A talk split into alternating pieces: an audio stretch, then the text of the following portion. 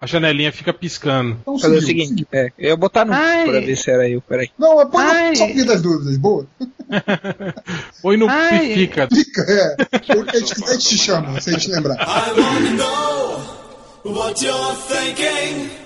There are some things you can't hide. I wanna know what you're feeling. Tell me what's on your mind. Atenção, emissoras da rede MDM, ao toque de 5, eu sou o Máximo, começando o Top MDM. Eu sou o Máximo. Eu sou, eu sou o máximo. Eu sou o máximo. Eu sou, eu o, máximo. sou o máximo de novo, porque tinham falado na minha frente. Todos somos o máximo, vai. Isso, isso, isso. Eu sou o Ângelo Máximo. Alguém lembra do Ângelo Máximo? Não. Que can o cantor? Não. Então, nesse momento agora, o Diogo Braga vai colocar uma música do Ângelo Máximo aí para todos vocês lembrarem desse grande cantor da época da Jovem Guarda.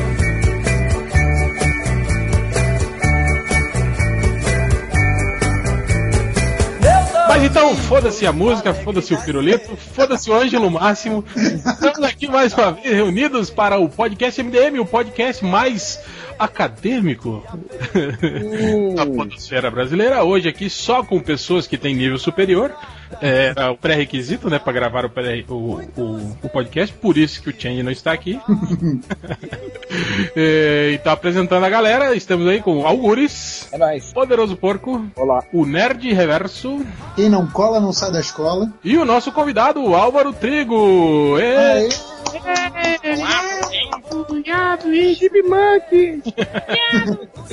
Olá, olá a todos. Pra quem não sabe, é um leitor aí ilustre do MDM, um leitor é, que por incrível bacharel. tem nível superior, nobre bacharel, embaixador dinheiro. Diplomata.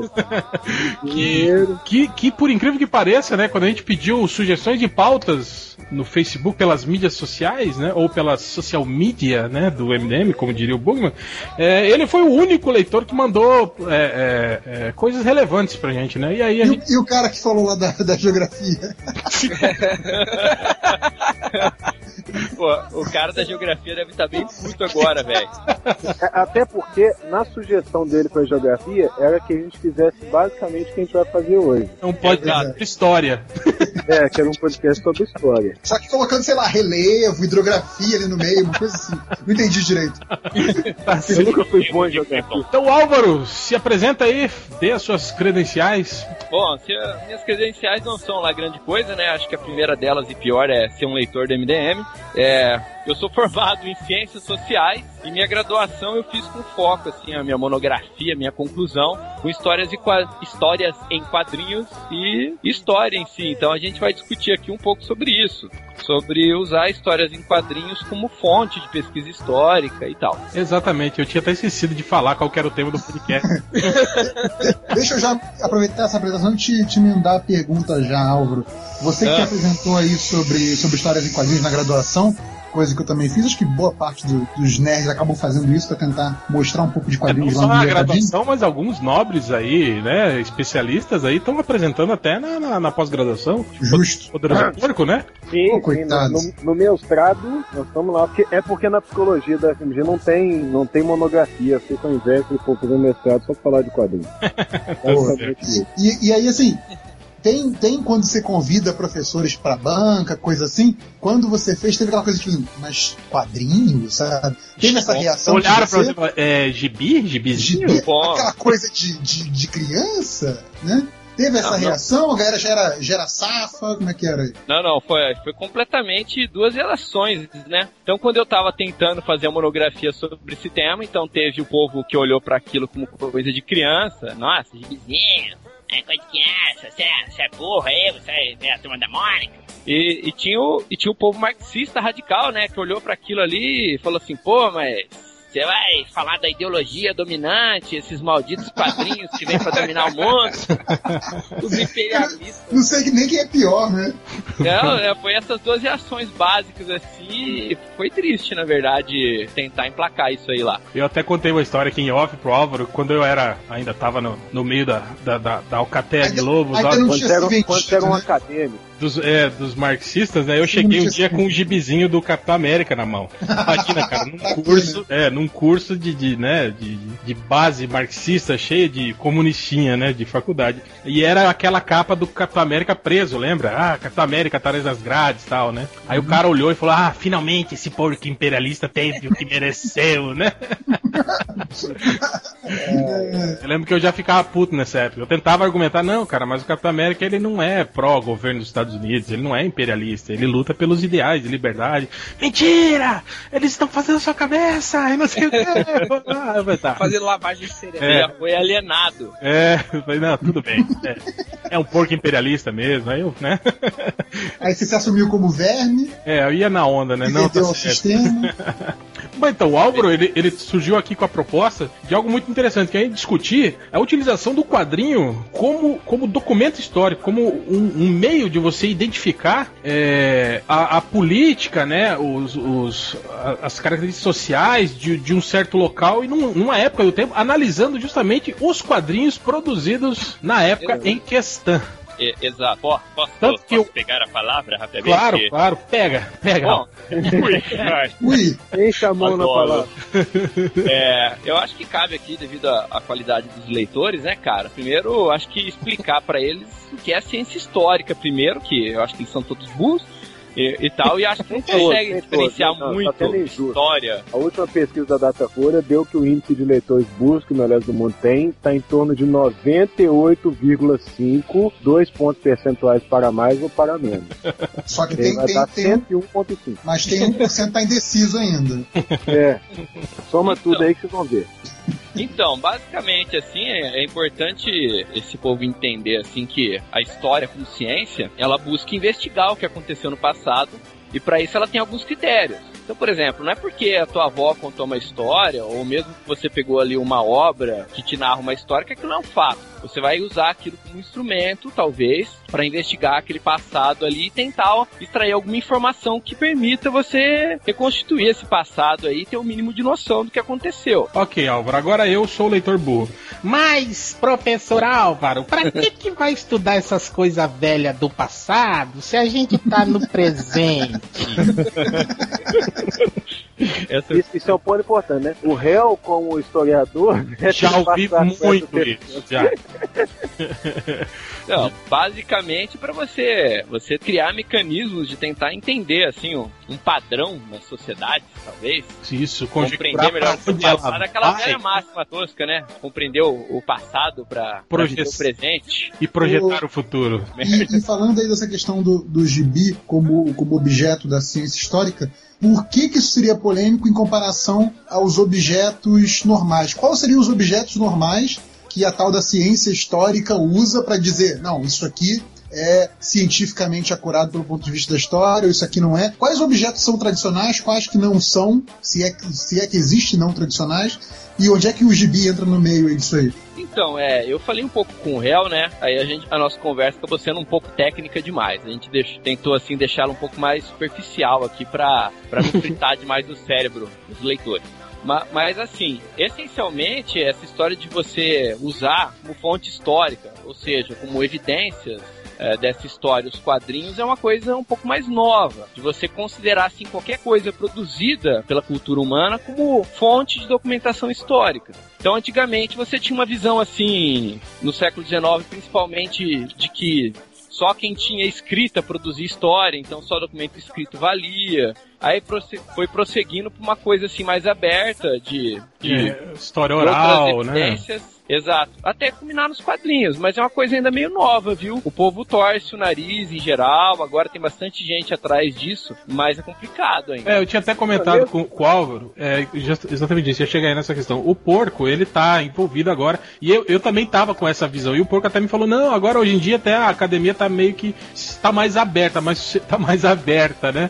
A, aos, aos, quadrinhos, né, tal, mesmo porque a gente já tem um pouco mais de trabalho. Mas ainda tem um pouco, não tem não, uh, Lucas? É, porco de, de, de, de resistência, assim, da tem, parte da, tem, da academia? Tem, com certeza. É, primeiro porque tem uma mania, vocês devem ter visto aí, foi, foi um negócio, gerou alguma polêmicazinha, uma estudante, acho que do Rio, né, que propôs um, uma dissertação de mestrado sobre Valência Popozuda e o papel da mulher no funk, hum. alguma coisa assim. Sim, e todo mundo ficou assim, ah, tanta gente passando fome e tá é. usando verbo do governo pra pesquisar isso aí. Pra pesquisar a Valência Como se isso não infligisse na vida da gente tanto quanto qualquer outra coisa. É, o movimento da academia está sendo um pouco de entender que as coisas estão acontecendo neste momento, que eu não preciso esperar mil anos para poder lançar olhares para isso. O quadrinho mainstream está sendo produzido, sei lá, há, há, há, mais de século, né? Se a gente for pensar não só aquela, aquela parte é, considerada. Ah, jornal, né? Já era. É, se a gente não considerar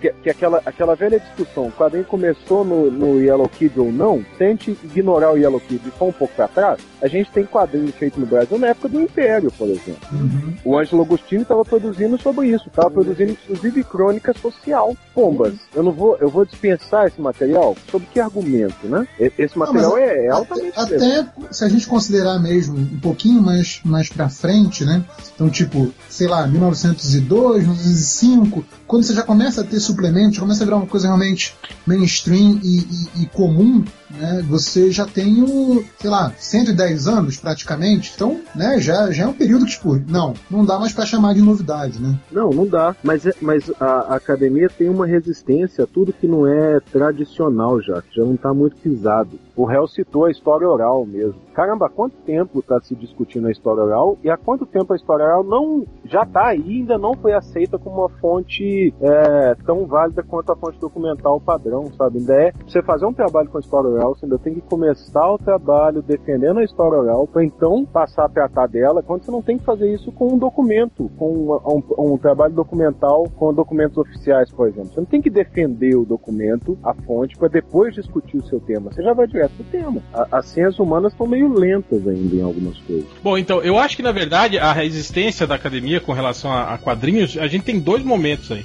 É, mesmo porque eu vejo que hoje em dia não é a qualquer quadrinho. Por exemplo, se você vai discutir Maus, os quadrinhos do Joy Sacco, esse quadrinho, né, que, que, que já tem um perfil histórico assumido, que é feito uhum. por jornalista, que é feito por, né, isso aí a academia aceita bem. Agora, eu acho que o problema é não só como o quadrinho, mas qualquer coisa relacionada à cultura pop. O, o Porco citou aí a Valesca Popozuda, por exemplo, que todo mundo criticando, ah, meu Deus, a mulher, né, gastando dinheiro da bolsa aí, que a gente paga dos nossos impostos para estudar a porra da Valesca Popozuda. Mas se você for ver o objeto de estudo do trabalho dela, é, é muito interessante. É, é, é, pertinente, é muito pertinente. Uhum. Ela tá discutindo a questão da, da, da, da sexualização da mulher, né? Da, é. mas, mas, mas, acho que esse que é o ponto, né? Tá se produzindo, não importa qual é a fonte, o importa é o, é o conteúdo que está produzindo a partir daquela fonte. Não é como se a pessoa estivesse usando o dinheiro de uma bolsa para ir pro baile funk todos os fins de semana, entendeu? Ela tá produzindo um conteúdo. Ah, mas é, dando um parecer aqui de quem trabalha um pouco com, com área científica, assim, em, em, em divulgação mesmo, as pessoas têm uma, uma percepção limitada da ciência, assim, qualquer ciência, do investimento que é isso, então é meio negócio do povão. Ah, eu não gosto de funk, então foda-se funk. Não tem por que é. pesquisar isso. Por que, que tem que pesquisar e, e, mandar o cara pro espaço, porra? Pô, tem gente passando fome. E a uhum. corrupção, entendeu? É, é, um negócio assim também. Sem contar é, que a gente está tratando de ciências humanas, né? É. Sim ciência para as pessoas sempre é, é física, sempre é aquelas ciências duras, clássicas. Mas, mas microscópio. Mas, é. Lucas, ou porco, não, não sei Diga. como chamá-lo. Pode, pode é... usar porco à vontade. Porco, porco. com todo respeito. porco com todo respeito. Uh, o problema, velho, é que assim, as pessoas têm uma percepção de ciências humanas é, pior, na minha opinião, ao meu ver, do que essas aí, assim, como se fosse pior ainda, como se fosse mais coisa de vagabundo ainda, mas mesmo essa, essa, essa área de exatas, assim, tem uma resistência, assim, na cabeça do povão, de como é feito, o processo como é feito. Eles acham que não devia ter dinheiro aí, ou que aquilo que é feito é inútil, que o programa espacial é inútil, um acelerador de partículas é inútil. Imagina uma monografia sobre o Batman, entendeu? é, é, isso é bem uma questão de, de, de educação mesmo, né, cara? É, é, que nem o. O Romário, esses tempos aí, fez uma, uma um projeto de lei que uh, reduzia a burocracia na, na distribuição de alguns componentes importantes, assim, para pesquisa científica. Porra, para quem conhece um pouco de pesquisa, o cara sabe que a burocracia ela barra muita coisa e, e ela impede uh, uma agilidade em certas pesquisas. E, e, o projeto dele era uma coisa que visava dar uma acelerada nisso, né? Tipo, pô, dar uma. permitir que, que, se, que se pudesse agilizar um pouco as pesquisas científicas. E ele, ele divulgou isso no Twitter dele e um cara pegou e, e começou a reclamar do tipo, ah, porque tu foi eleito pelo povo, não por cientistas. É, porque tu tem que lutar pelo povo, não por mais, É, porque tem que construir mais escolas e mais creches e mais. menos, menos ciência, ah. mais creches. É, e, uma, e, ele, e ele até foi muito educado ele, e, e, tentou explicar pro cara assim, tipo, não, é. Como é que tu acha que. Ele foi super educado nesse sentido, mas ele falou. Ah, uma... Então não, não era o Romário, devia ser um assessor dele. É, um assessor. ele falou, uh, como é que tu acha que, que, que, o remédio chega até, até o, a população, né? Como é que se cria o remédio, como é que se faz uma pesquisa para gerar um novo remédio, e, e outros exemplos que ele deu. Uh, e não adiantou, cara, sabe? É, claro, é claro que não adianta. O cara fala, ah, não precisa de remédio novo, já tem muito remédio aí que é. não chega. Vai criar mais um para não chegar. então tem muito isso, né? Mas isso que, o, que o, o Hell falou da, da, questão dos quadrinhos entra também uma coisa que coincidentemente eu tava vendo essa semana. Eu tava vendo um vídeo de um programa, programa qualquer lá no, nos Estados Unidos, tipo esses Good Morning whatever. Luciana Jimenez, pode falar, a gente sabe. que, que falava, que tipo assim, que era sobre o Comic Book, o Free Comic Book Day, né? Uhum. E, e tinha o Jim Lee. Uh, e aí o, o, me chamou muito a atenção, assim, vários, vários pontos da, da entrevista, mas é, é, legal. Uma das coisas legais é, é, que a mulher era mulher, uma mulher e um cara, e a mulher já começava a dizer assim, ah, uh, não sei o que, e sabe, e sabe o, o, que mais? Amanhã é dia de Free Comic Book Day, então leve sua, suas crianças pra lá, sabe? Então, tipo assim, já começa com esse discurso, assim. E aí o tempo inteiro uh, deles falando, dava para ver que eles tinham um respeito realmente pelos personagens, assim, mas uh, eles ainda viam os personagens como coisa de criança, assim. Tanto que eles estavam o tempo inteiro falando assim, tá, e, e a revista, ai, a criançada, bah, não sei o que. E aí falavam do, do não sei o que. Ah, daí o Dindi fez um desenho, tipo um esboço, assim, uh, durante o intervalo lá para eles, e o cara pegou, pô, que legal, tem um filho, ele vai adorar isso aqui, sabe? Tipo, o Dindi desenhou o Superman arrancando o braço, né, de um, de um inimigo, então, que agora é isso que ele faz, né? É, é. Isso, isso me lembra aquela cena do, do corpo fechado, né? Que o, o cara lá do, da loja de, de artes originais, né, de artes limitadas, ele tá vendendo um original pro cara e era, sei lá, 300 dólares, o cara tinha grana, sei lá.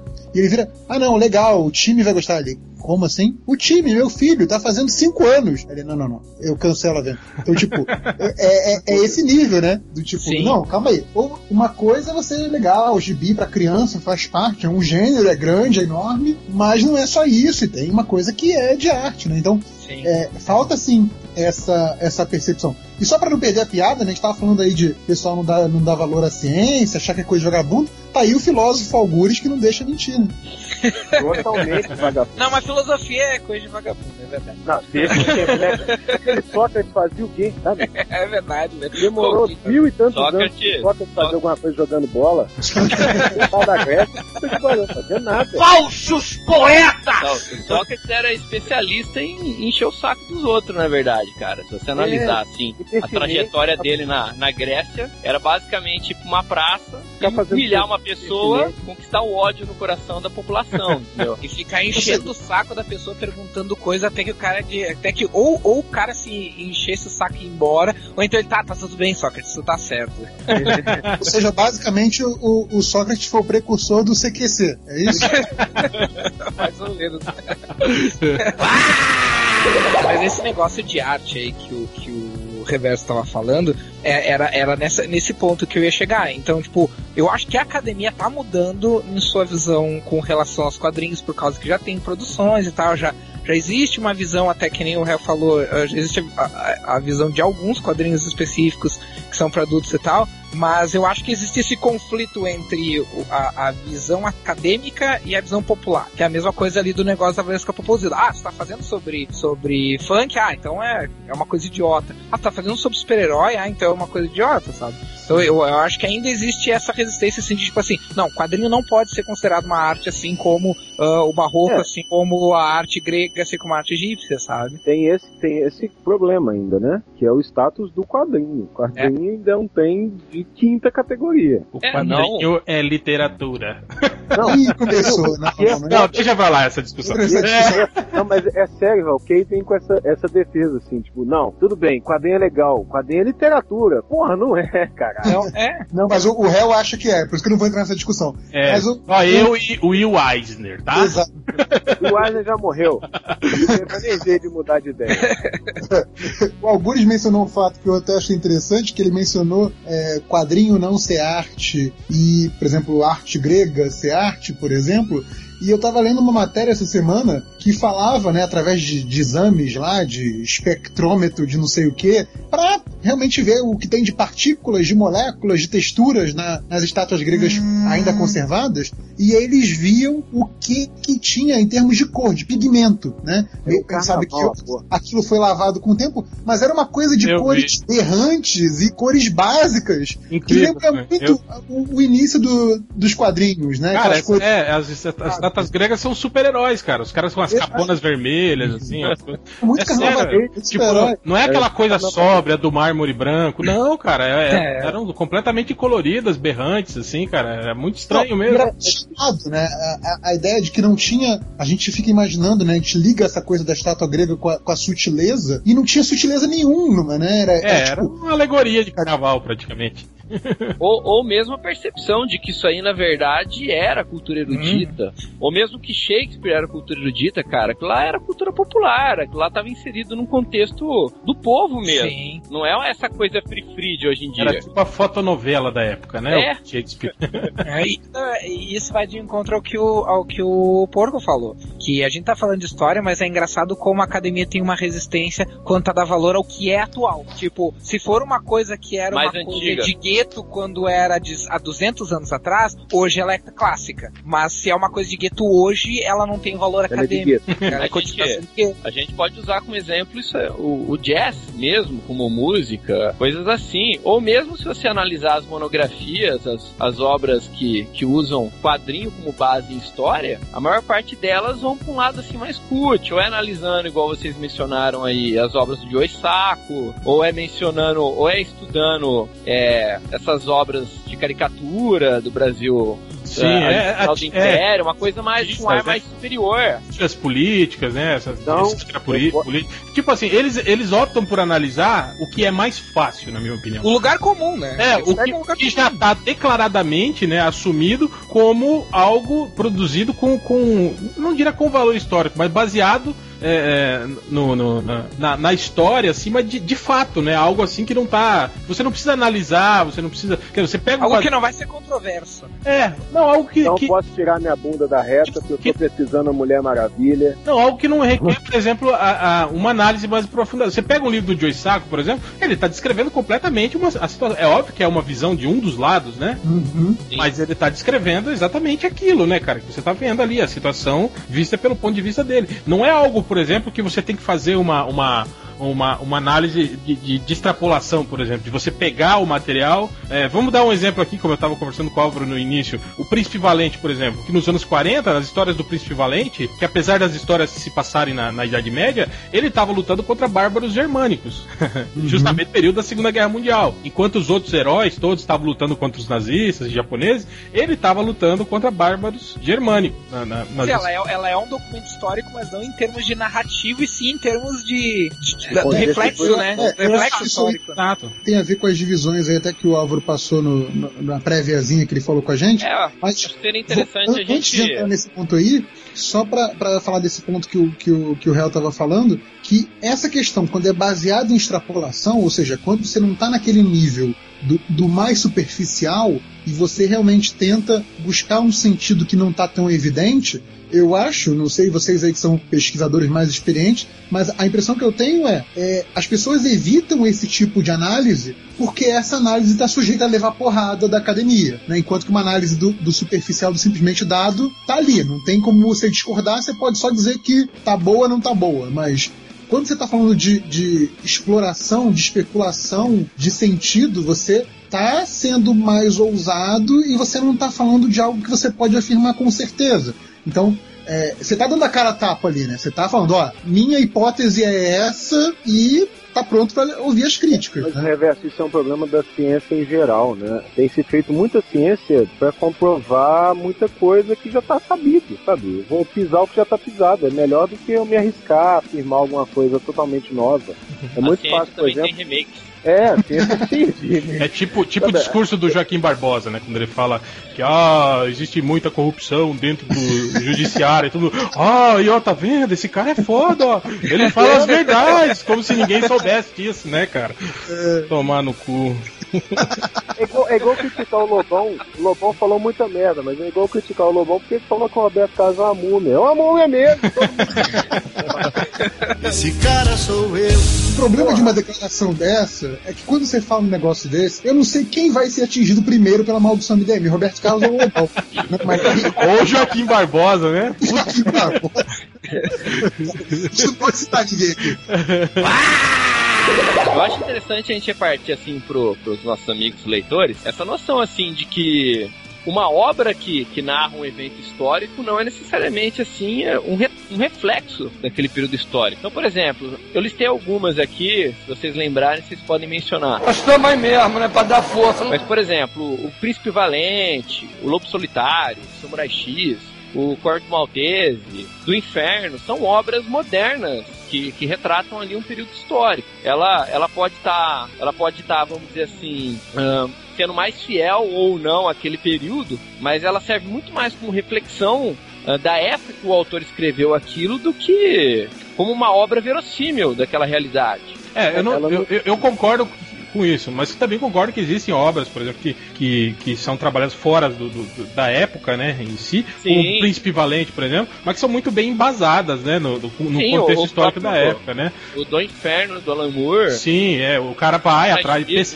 possível ali. o cara, o cara pesquisa, né, o cara vai tudo, vai atrás Nem do, todo do- mundo é o Frank Miller fazendo presente. É, se, a gente, se a gente entrar no, até na questão do- dos super-heróis, pra fugir um pouco das obras mais eruditas, cara, Descer a Nova Fronteira é uma obra que tem uma puta de uma pesquisa histórica, não só com, com questão da pesquisa histórica da história real, com pesquisa histórica da história dos quadrinhos da DC também. Porque o, todos os personagens, o surgimento deles coincide com, com a primeira aparição deles na, na- nas HQs, no, no mundo real. Tem uma série de, de coisas assim que Uh, que para mim faz a, a HQ ficar ainda melhor assim, que ela mistura os elementos históricos com a história da DC e mistura essas coisas assim, tipo o, Ar- o Aja- Ajax, eu não chamo a- o caçador de mar de Ajax, É foda-se. Jax mesmo.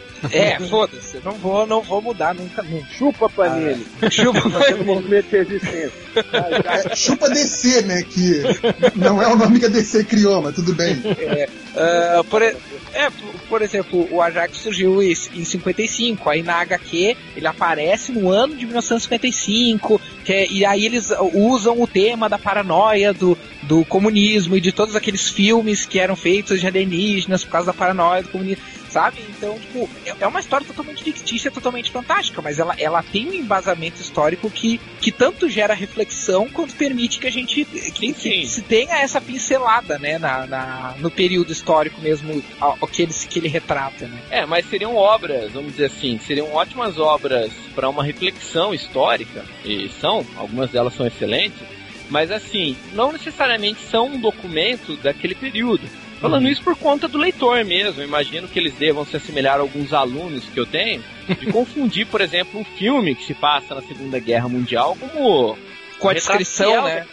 Com a descrição do evento, né? O registro fiel do Exato. evento. Aquilo ali pode ser melhor ou pior, assim, nessa descrição, mas, mas ainda assim é, Quer dizer que o, é, o Pearl eu- Harbor foi, foi igual ao filme? Eu não sei se vocês lembram uma vez, é, isso tem muito tempo, acho que foi nos anos 90 tal, que eles fizeram uma, uma pesquisa, é, justamente daquele auge de filmes de, de, de guerra, de filmes de, de- de- do- dos brucutus lá americanos, dos retornos, de uma retorno ao Vietnã para resgatar prisioneiros de guerra e não sei o que. E aí eles fizeram uma pesquisa com é, é, crianças né, e adolescentes nos Estados Unidos, e eu acho que era, era quase mais de 70% das crianças não sabiam que os Estados Unidos tinha perdido a guerra do Vietnã. Eles achavam, é, achavam que tinham ganhado, né? O Rambo a- a- ganhou a sozinho, guerra. o Exa- Powers também. É, exatamente. Mas Chuck Norris indo lá, bicho. Chuck Norris ia lá toda semana, pô. ele foi três vezes, né? Ganhou três vezes a guerra. Então tem um pouco disso também, né? Desse tipo de coisa eh, e embaralhando a cabeça desses, desses jovens burros aí, né, cara? E eles iam tomando esse tipo de, de, de coisa como verdade absoluta, assim. né? Isso leva, isso leva a umas atitudes preguiçosas, né? Então, o negócio não é colocar essas informações erradas e discutir. Erradas entre grandes aspas. A gente colocou isso na fanpage do Melhores do Monan, não lembro quem colocou, do, do Hitler morrendo no bunker sendo assassinado pelos Talibanes. que é a verdade, né? É, então, é a verdade problema, que eles não contam, né? Isso o problema não é essa informação existir, porque aí os, os críticos da, da moral e do bons costumes, do- das aulas de moral e cívica, vão dizer, ai, tá vendo? Padrinho, Isso não serve pra nada. Ensinando tudo errado. Vamos cortar isso aí. Não é isso. Isso tem que estar aí desse jeito. Tem que ter alguém pra dizer, olha, velho, não foi assim que aconteceu. Primeiro que o Tocha Humana não existe, o Hulk Né? não responde a sua cartinha, do logo ele não ter matado o Hitler. Lógico que não mesmo, porque ele morreu metralhado num cinema, né, cara, o Hitler. Todo. Depois eles encobriram, né? É, e segundo o Hellboy, ele morreu em 1958 só, o que for matar o Hitler. Então tem muita coisa aí que está escondida. A história ainda não descobriu. É os Illuminati, né? Os Illuminati. É, é, é meio que separar esse fato, esse fato aí da ficção. É pro leitor não confundir assim. Que a gente vai falar de outras obras assim que, que vão pra esse lado assim, mas como fonte mesmo. É o leitor não confundir uma história que se passa em tal período com necessariamente o período, porque eles confundem, infelizmente. Sim, sim. É, eu acho que é aquela coisa de tomar o, o efeito, como é que eu posso dizer? É tipo assim, a síndrome do tá na TV é porque é verdade, né, cara? É tipo assim, bom, vocês estão fazendo o filme baseado em fatos reais, em fatos reais, né? É engraçado falar. tipo, porra, é um fato, é óbvio que é real, mas enfim.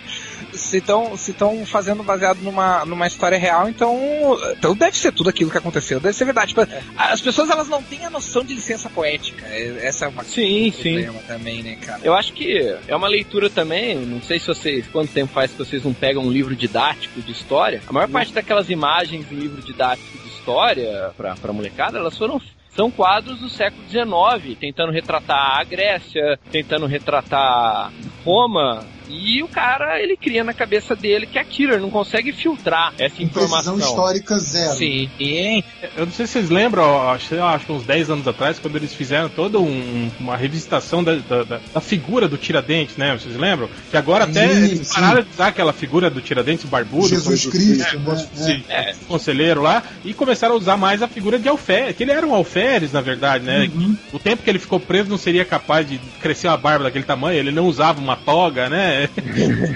Aqui, aqui em Minas isso, Mas a- foi um viés que a gente nunca teve, porque ele é o símbolo da polícia militar, né? E aí ele é todo soldadinho, sem barba, sem bigode, sem nada. Militar não tem isso. É, não, mas então isso que eu tô falando, isso tem, tá- tem, a gente passa por esse lado, né? Quer dizer, teve uma construção ideológica, né? De criar um Sim. mártir, né? no- e- e-. O mártir republicano, exatamente. baseado em É, Jesus Cristo. é. E, e tem é, outros trabalhos, né? Estão falando agora, estão questionando, por exemplo, a- a- as obras do Aleijadinho, né? Dizendo que talvez é, não. Tenha sido aleijadinho. É, que talvez Aleijadinho nem tenha existido, né? Como. como Uma série de artistas. né? é, é. E, e- e- e eu acho legal isso, né, cara? Eu não sei se chegaram a ver uma É, série. na verdade, eu- isso me parece modinha, né? Porque dizem, não, não, não pode ser um artista só, que isso seria estrelismo. Agora é tudo cooperativa, né? Então, É. a Aleijadinha era uma cooperativa de artistas. Mais ou menos, né, de verdade. Mas isso, isso é parte de, de estudos, né? Dos caras analisando e analisando cientificamente, né? Falando, pô, um cara que tivesse problemas de, de, de- de lepra, por exemplo, né? E, e- e não conseguia fazer tantas obras assim num período de tempo tão curto, né? E, e é um tipo de, de, de análise também. E de documental também, né? Esse tipo de Não, Eu coisa. acho que assim, o cúmulo dessa coisa do. Da, que, que o, o Álvaro falou do, da falta de referência, né? A questão do livro didático, que na verdade não está falando, não está retratando um período exato da história, mas um período muito depois com uma visão ah, que não é exata, que é corrompida daquele período Que é anterior política, pra trazer um. e que é certo político, com certeza. É. E eu acho que é o cúmulo disso, e até já foi citado aí, é o 300 do Frank Miller. Porque o 300 do Frank Miller, ele é, primeiramente, uma adaptação do filme 300, Que ele que é assistiu, de- ele achou máximo, velho. é, de- se não me engano, é de 62, se não me Sim, engano, sim. e que tem, e, e naquela época que Hollywood tinha um compromisso zero com qualquer verossimilhança. então, assim, Ainda tem, cara. é, então, mas eu acho assim, hoje em dia eles tentam enganar as pessoas. Naquela época nem isso, sabe? Acho que naquela época era, era muito mais. é, Naquela época era mais Sandália. na cara, né, cara? É, aquela coisa tipo assim, não. O ator, o ator tá maquiado, tá penteado como se ele fosse pra uma festa é, dos anos 60, mas ele só tá usando uma armadura fake por cima, né? Cara, Naquela época que a, que a Cleópatra ainda era a Elizabeth Taylor. Mas- E o- e o é, Gengis Khan- homens, os homens andavam com os dinossauros. Naquela época era melhor. Gengis Khan era o John Wayne. John Wayne, cara. Genial, cara. E assim, é, e eu acho que o, o Frank Miller ele pega essa referência, que dá pra chamar de tudo, menos histórica, e ele ainda vai pro lado de estilizar essa referência pros gostos dele. Então, Não, e, des- Nazi Star É. também. e também destilar o. o, o, o- o veneninho dele. É. O lado nazista dele ali. é, toda, toda essa. a- a- a que ele é, né? é, todo, todo esse, esse perfil f- fascista, né? pa- Patriótico que ele tem aí, né? E jogar isso lá no, no- no- nos 300 de Esparta, lá, né? Como se os espartanos fossem os americanos, Então, né? Lutando contra os. Voltando para aquele Aí ponto vem o Zack Snyder e melhora isso ainda. É, Aí, voltando pro ponto principal, Álvaro, daquelas divisões lá que você fez, quando a gente tem esse tipo de, de obra que tem essa visão, que é claramente a visão de um autor específico, é, o quanto dá pra gente usar isso como documento, não dá? Qual, qual tipo de- Olha, eu, eu acho arriscado. Eu, por exemplo, se fosse um pesquisador, eu. Só se o cara fosse traçar um paralelo, assim, fazer mais uma análise. É muito mais válido para você fazer uma análise do autor ali e do período histórico que ele escreveu aquilo do que do passado mesmo. É, é você tá Que comendo uma melhor- janta requentada É, é, você apesar, for que, apesar que eu sei que tem muito tabu também. Eu já vi uma vez, eu vi uma vez um cara com, com, com o cara, pesquisador, ele fez um artigo falando sobre o mouse do Art Spiegelman e, e apontando uma série de, de, de problemas assim, né, é, é, é, de históricos, né, na, na série. Cara, você precisa ver na área de comentários, todo mundo xingando o cara, seu nazista, seu não sei o quê, como que você fala isso, né? Então tem, tem, tem alguns temas, assim, né? Por exemplo, mouse mesmo é um tema, né? Que, cara, você lê aquilo, você se consterna, né? Você fica, Uhum. né, caralho, porra, né? Até as histórias do, do, do, do Joy Saco também, né, cara? É alguma coisa. Sim. É Gen também, que a gente tava comentando, né, cara? É algo assim que você vê e fica, caralho, né, velho? E, mas, mas cria um pouco de. de, de de ser É, e aquilo- você, E você aquilo é criticar. uma fonte. E é importante a gente dizer isso aí. Eu criei lá meio que uma separação. Isso aí é meio que uma fonte, uma fonte histórica ali, uma memória do autor, uma obra semi-biográfica. Mas ainda assim você tem que levar aquilo como um relato.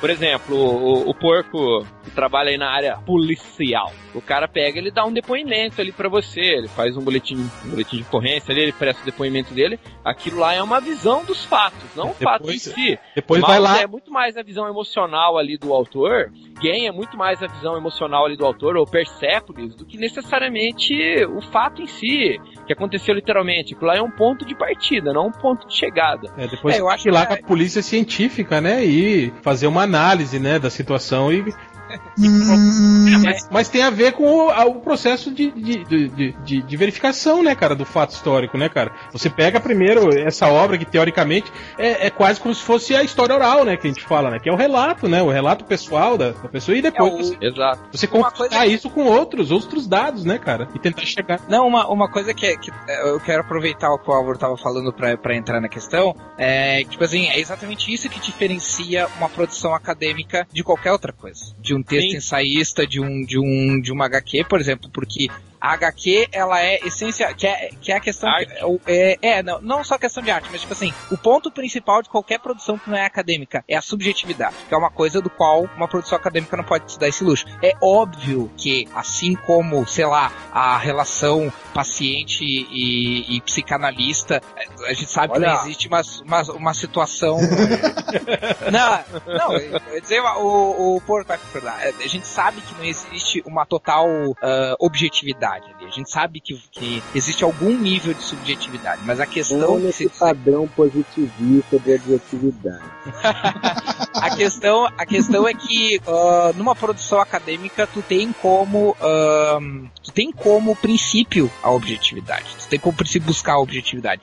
Já no caso de qualquer outra produção, como por exemplo uma produção como Mouse, não importa o quão, o quão apurado o relato é, ele ainda vai ser carregado de subjetividade porque é o relato de uma pessoa e de uma situação que uma pessoa passou, e não relato de, um- de uma situação histórica. E não uma documentação, e não um, um registro ah, político ou um registro ah, legal, por exemplo. Né? Você está Então, querendo dizer, você tá querendo dizer que a produção jornalística, por exemplo, não tem objetividade? Ah, não tem. que calúnia! Não tem veracidade científica? ela deveria buscar, né?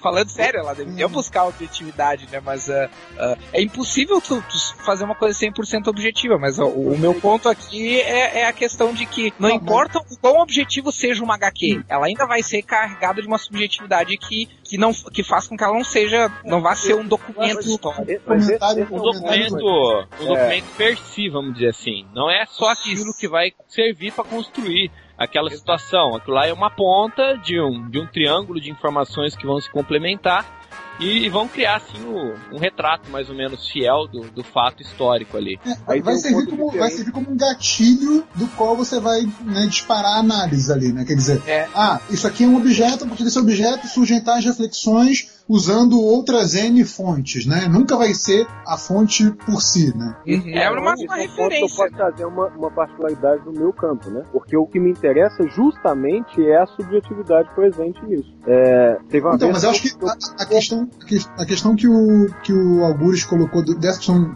que eu achei muito boa do trabalho acadêmico é que eu acho que é, você tem uma série de normas e uma série de regras e uma série de atributos que contribuem para que aquilo ah, vá ao máximo na direção do objetivo. Ainda que teu objeto de análise seja, por exemplo, É. um método, método científico. Ainda que você tenha, por exemplo, um, um objeto de análise que seja muito da esfera da subjetividade, por exemplo, você falando num, num trabalho de letras sobre uma obra poética de, de, de algum autor, né? Quer dizer, a, a- tua subjetividade como, como analista daquela obra tem que estar em volta, senão, senão o trabalho não se sustenta. Mas, mas, o método científico te Isso, dá uma isso. objetividade de caminho. ele me dá né, formas de assim. validação. Exato. Exato. de Então, a- de acho que essa realmente aí é a grande, é, é a grande diferença.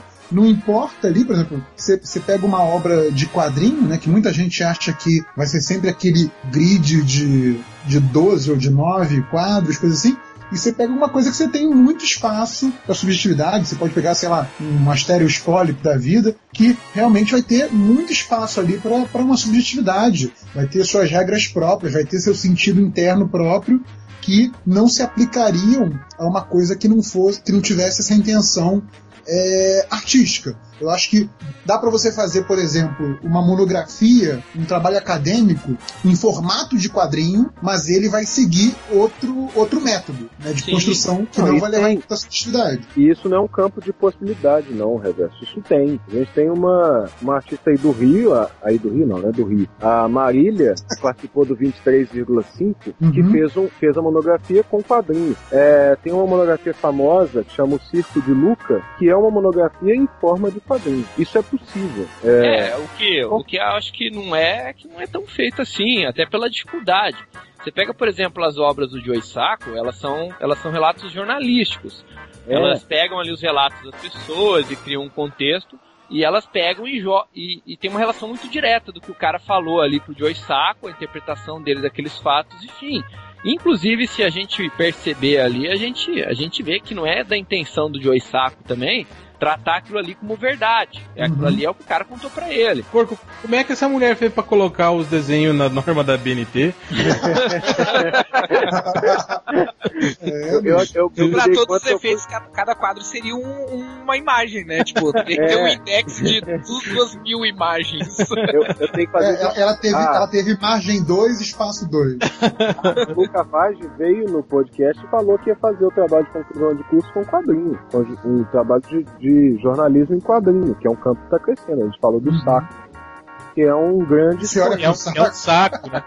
É, aquele, aquele que teve aqui em Uberlândia. o simpático- É que aí a gente tem que mudar, a- gente também tem que estabelecer o seguinte, né? A gente tá, tá, ah, a- co- o, o como a gente tá usando o quadrinho, que é a, a questão que tipo assim, histórias em quadrinhos é uma coisa, mas ah, a gente pode usar as histórias em quadrinhos com uma função diferente, né? Ela tem, pode ter uma função narrativa, aí entra o lance da subjetividade, mas ela pode ter uma outra função, como por exemplo ah, em obras como a gente tá falando de Osaka e tal, até Maus, ah, embora tenha essa subjetividade, tipo, ela já tem uma, tenta ter uma função mais jornalística, maior. no- é, no caso do, do- de, uma, de um- uma obra acadêmica de quadrinhos, a função da história em quadrinho ali é ser uma produção acadêmica. Então, é a- o quadrinho aí ele vai se adequar ao, a, a função a que ele foi, a que ele foi colocado, a que ele foi submetido. vamos E esse é um assim. ponto po- importante, né, Augusto? O, o quadrinho é uma linguagem. Isso, Como exatamente. uma linguagem. Agora- Aí, aí o réu já não concorda com você, que ele já acha Não, que é, é uma linguagem, uma linguagem literária. Como a gente tava falando, ó, é, é, esses quadrinhos, né, de, de, de- que, que mostram a visão de, de um, de, um, de um determinado tipo o Mouse, que é a visão do avô dele, o Joy Sacco, né? É o pai dele, isso. O, o- os quadrinhos de Joy Sacco, do pró- próprio Gen, né, que é uma narração do, do, do que ele viu, né, no período de guerra. É, é, isso é, é- é- que é considerado hoje a academia dá mais valor pra isso, né, do que esse quadrinho Sim. mainstream, né? Mas eu acho que na verdade o, o, o, o melhor objeto de estudo pra gente, É né? mainstream.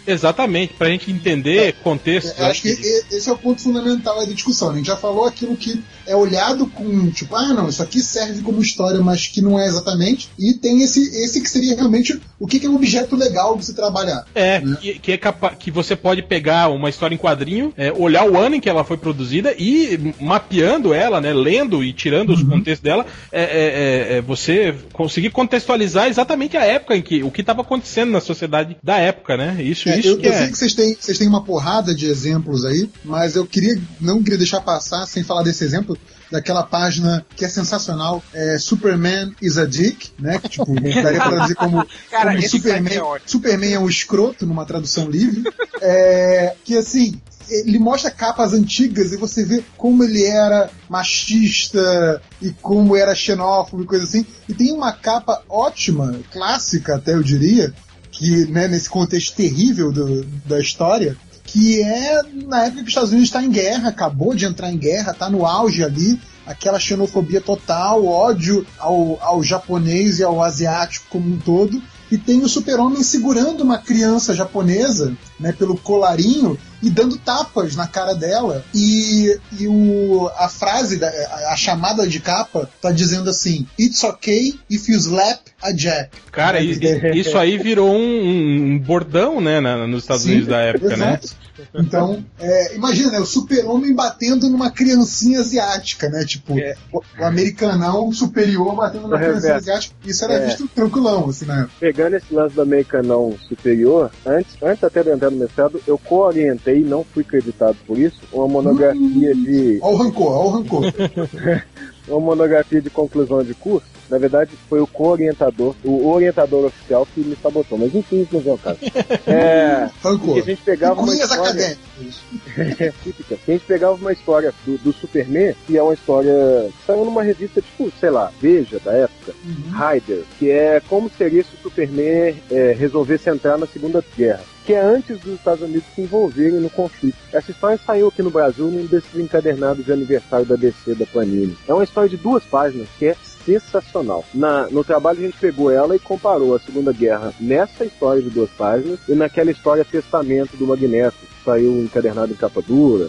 Devem ter lido ela. Na HQ ele resolvia a guerra em, em Em, duas em dois horas. quadros. Ele, ele voa, ele voa, pula. Ele voa não, né? Ele pulava ainda. Ele pula, ele pula a, a linha. eu Esqueci o nome, a linha da Baviera lá, dos alemães, detona tudo e manda os franceses invadirem. Não, só pode passar pra cá que isso aqui tá resolvido. Aí ele vai até a União Soviética, pega o Os Stalin. franceses não invadiriam, cara.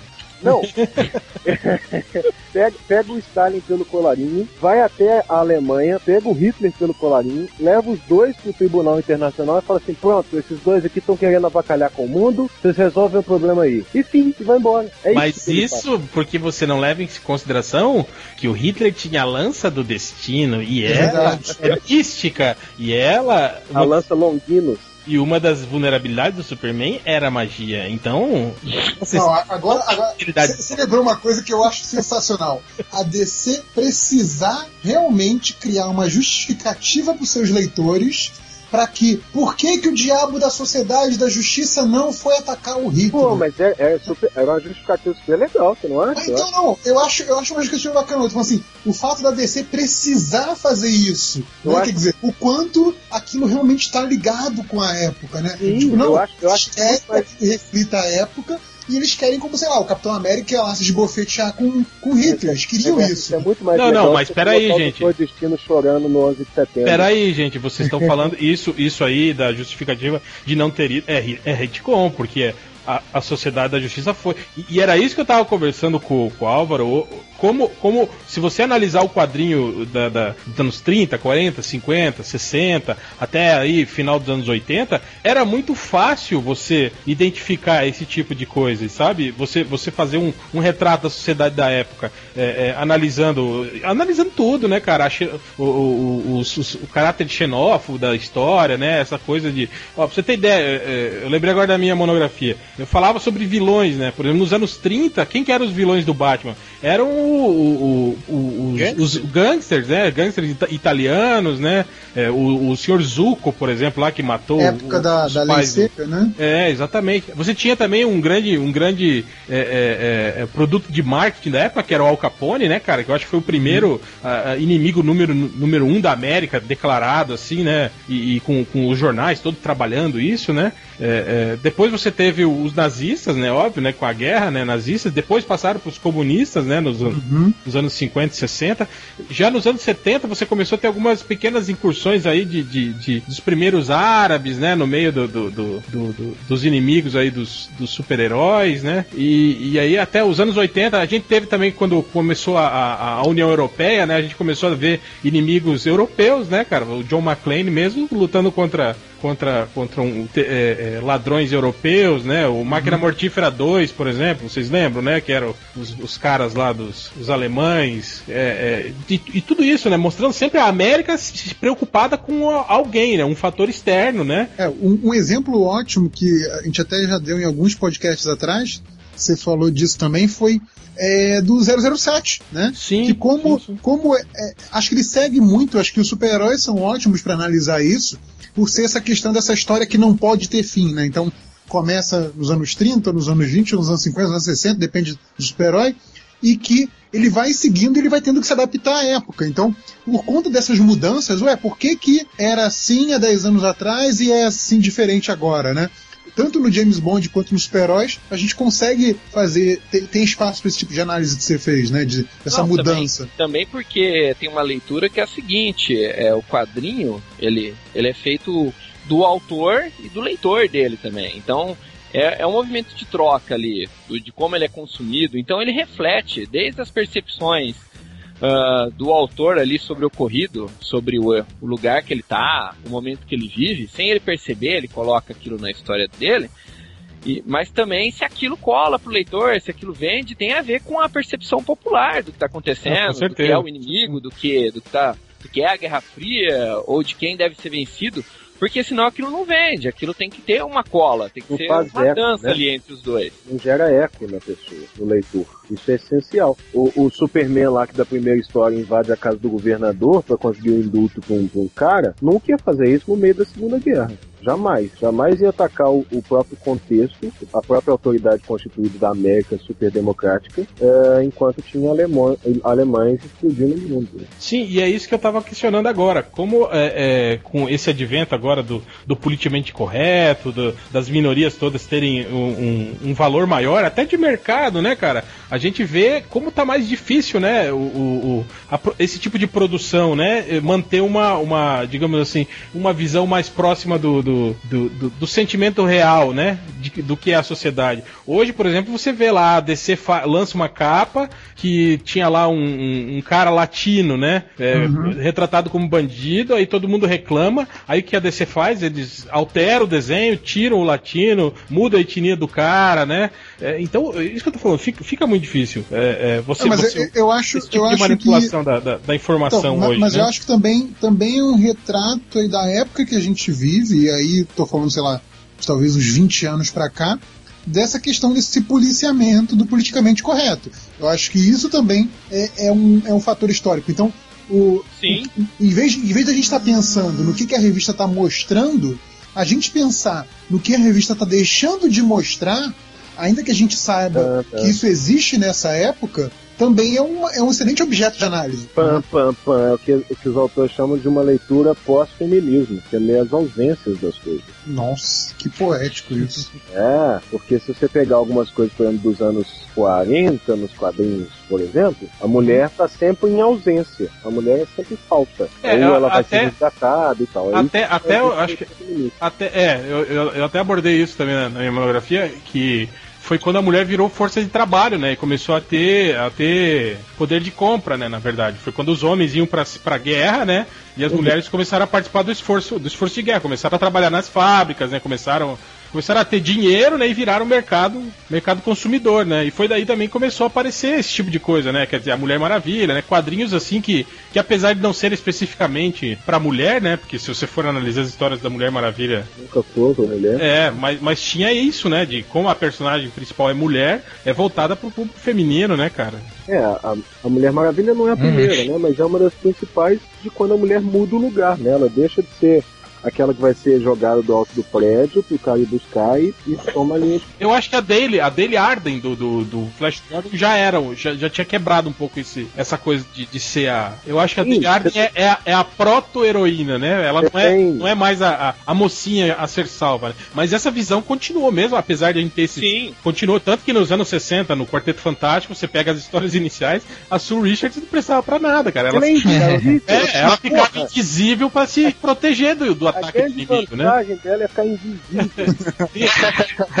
É, vale lembrar também que era, É o que era superpoder que toda mulher tem, tinha na sociedade atual. É, exatamente. É isso, Era o é desejo dos autores, né? Que a mulher pudesse ficar invisível. A mulher É, vale só não lembrar que todo- reconhecia, só não se- a mulher só não conseguia se ver na sua Richard, mas ela estava representada. Não, mas é, tem que lembrar também que era escrito praticamente só por homens, né? Praticamente. É. Tinha, tipo assim, uma, alguma que fazia filler e não era acreditada. Sempre tem, isso aí tem. É, provavelmente. Que é até nos anos 40 isso, mas o, o Álvaro comentou uma coisa antes de eu cair, ah, que eu. Você que caiu? Eu, eu Fez de- uma falta, cara. é, eu, eu sou dispensável, mas enfim. Ah, Como um bom filósofo que você é. Nossa, né, cara? Ah, mas é, é interessante que, e entrar no que eu ia comentar, que é, é um, é um dos pontos pelos quais é lamentável que, que a academia tá- tenha tanta resistência com, com dar valor às coisas atuais, porque ah, não é aquilo de 200, 300 anos atrás que, que nos mostra como é que é a, a sociedade, né? Se a gente quer fazer uma, uma ah, falar sobre a sociedade, ver como é que tá a nossa sociedade, a gente tem que ver o, o que, que é popular, né, cara? Então, tipo, cara, não tem coisa mais óbvia ah, em termos assim ó, de refletir o, o contexto histórico do que as obras que são mais populares, porque elas que estão mais próximas do, do público, né, cara? E eu acho que no- nos quadrinhos salta os olhos essas coisas que a gente tava falando, assim, sobre a, a questão da mulher, da, da mulher na sociedade, a questão das. ho- Hoje, por exemplo, a gente tá vendo essa questão de diversidade, de, de sabe, não é à toa que tá ah, pipocando ah, cara casando do- com outro cara no- no- na- nas revistas. Sim, e a- herói gay, herói latino, herói negro, herói, né? Herói, herói gay latino negro. Porque isso reflete, isso reflete as mudanças da, da sociedade. E Só que daí o problema é que da- daqui a, a 50 anos a academia vai querer olhar pra isso e dizer, ah, nós vamos fazer um trabalho sobre os quadrinhos e como eles estavam refletindo a época, o que estava acontecendo. Mas, tipo assim, isso tá acontecendo agora, a gente pode analisar isso agora, né, cara?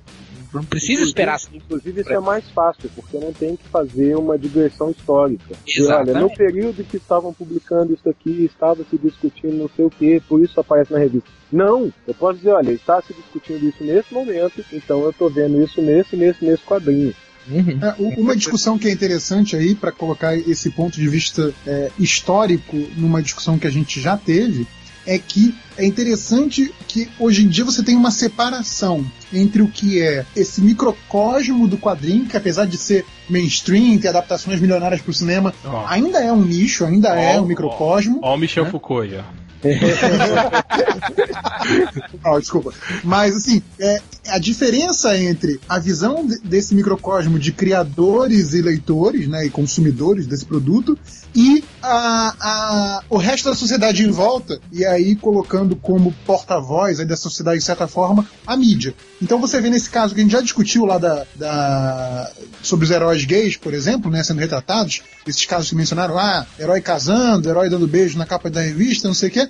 E que, assim, uma coisa que pro leitor que, tá, que sabe que o Estrela Polar é gay há 20 anos, esse casamento não é um choque. Esse casamento é legal, uma celebração, um momento feliz, não é algo que choca, né? É algo no mínimo que, assim, ok, pode ser chamativo, tipo, ah, eu não comprava a história da tropa Alpha do X-Men. Ah, mas finalmente o Estrela Polar vai casar? Legal, vou comprar essa revista. Pode ser chamativo, mas não é um choque. Enquanto que para a sociedade que está em volta, é, ter esse tipo de situação que vem sendo discutida, vem sendo defendida e, e, e atacada no mundo real, né, que é um, um, um, fórum de discussão do mundo real, do mundo fora da, da obra do quadrinho, é como isso para a sociedade não tem relação com o quadrinho, que é aquela coisa ainda, aquela, aquela visão, né? Historinha escapista, historinha para criança, que para a sociedade em geral não tem lugar como reflexo da sociedade. Então, isso também é muito interessante, né? Como imagino que quem trabalha com isso como, como fonte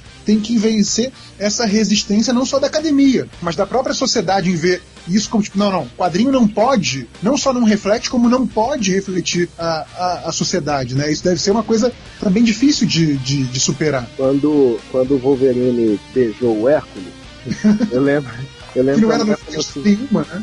Hã? Que não é o Wolverine, diga-se. É paralelo, beijou o Hércules paralelo. É, uma mulher numa página, sei lá, no Yahoo da vida, falou assim: Meu Deus, estão destruindo a minha infância. Eu falei, porra, meu filho, primeiro, isso não é um gibi pra criança.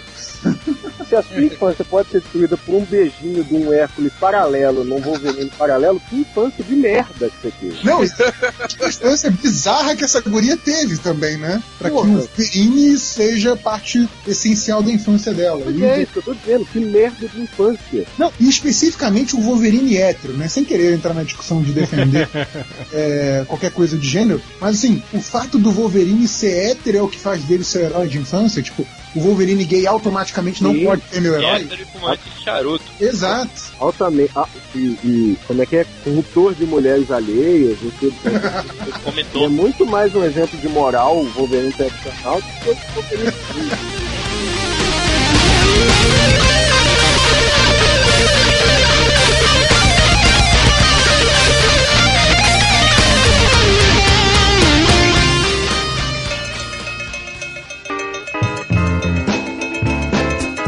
dá para você pegar o quadrinho como qualquer obra cultural, qualquer época, e usar ele como fonte histórica. Embora vá ter essa resistência, principalmente conforme você vai pro lado assim pop da coisa. Então você vai ter um problema gigante de resistência quanto mais você vai pro lado popular, tanto da academia quanto da sociedade, mas de certa forma esse é o melhor material que você tem para trabalhar ali, é o melhor material para você entender uh, o contexto histórico, o contexto social, o contexto político, quem que era o inimigo dos Estados Unidos ali, a posição da mulher na sociedade, o que era ser criança ou não no período. Um exemplo que eu quero finalizar aqui é a questão do sidekick, cara, que é uma coisa muito anacrônica. Era normal na época você, você pegar um moleque ali, de repente, ah, ele é um ajudante, de repente não tem problema nenhum da amizade de um marmanjo com um pirralho e ele vai pra guerra. O cara, hoje em dia é doente demais. né?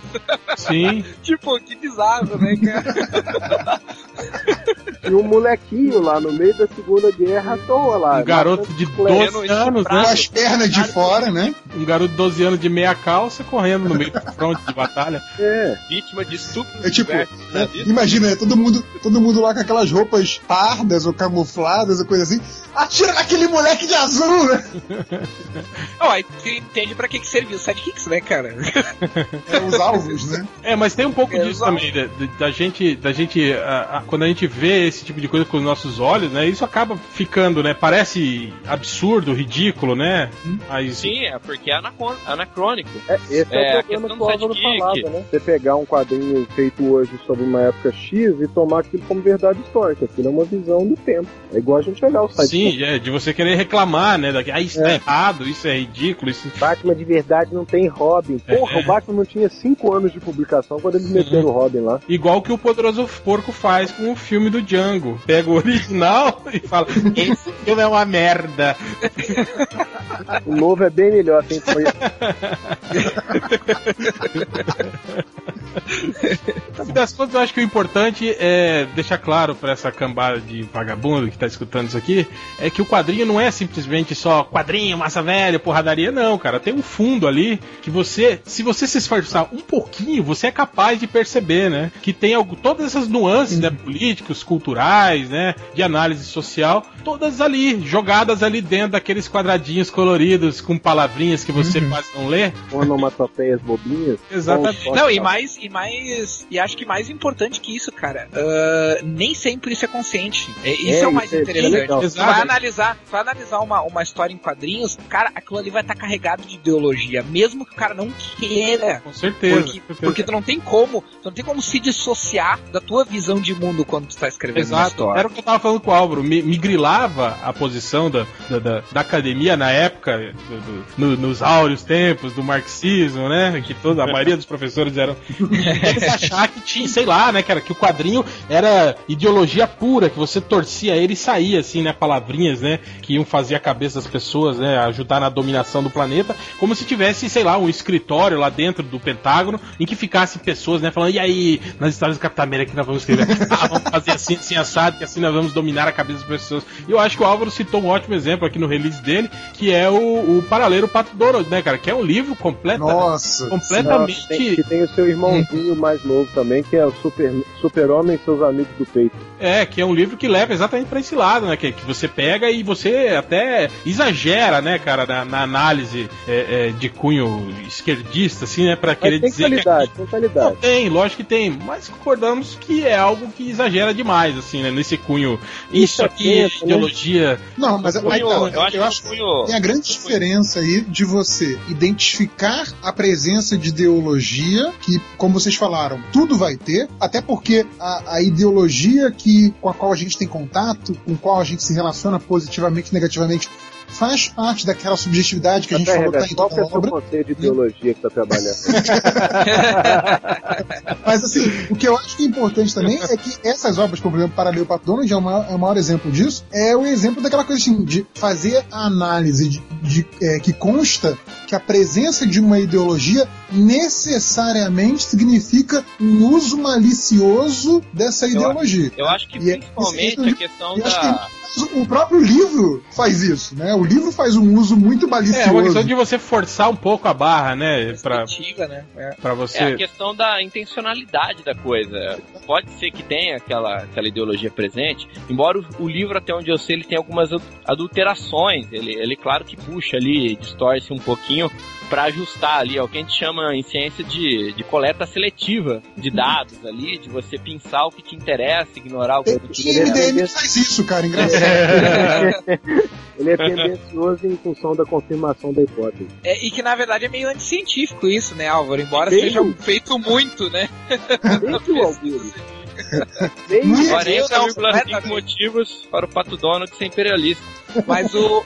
Mas o, o que, o, o, que o, o Nerd Reverso falou é, é interessante por, por conta disso, né? Por duas coisas. Uma é que, tipo assim, claro que tudo vai ser carregado de crenças, de ideologias daquela, daquela pessoa que tá escrevendo. O que não significa que tenha mensagens subliminares sobre a- a- aquelas É, crenças, né? eles estão querendo- muita ba- Porque eles estão muita querendo entrar na sua cabeça, né? E, É. e se- É muita babaquice tu leu, tu leu uma história e tu detectar, por exemplo, algumas coisas, vamos dar como exemplo, sei lá, marxista e tu é liberal e tu, não, isso aqui é uma merda porque isso, sabe? É muita babaquice. Tipo, o, dá pra ver que, por exemplo, o Cavaleiro das Trevas, que inclusive é a imagem do, do réu aqui no, no, no, no Skype, Thank you. Cara, Chutando a é, é, boca do Superman. chutou na boca do super Ele é um fascistinha. Não, estou chutando a boca do maior imperialista de todos. Não, o, Batman do Cavaleiro das Trevas é, é, é um, um É fascistinha. claro que tu nota ali algumas tendências fascistas, tá? É um, Algumas tendências, é ótimo. Eu é tenho, um, é um eu tenho a do anarco-fascista. Claro que tem uma leitura do Batman, do Cavaleiro das Trevas, muito mais com, como um, um liberal, um liberal malucão. O sabe? extremo, extremo liberal, né? Isso, aquele cara da ideologia lockiana, do direito de resistência, de contra o governo. Tipo Charles. Heston, né? Eu tenho direito a ter minha arma e atirar É. certo.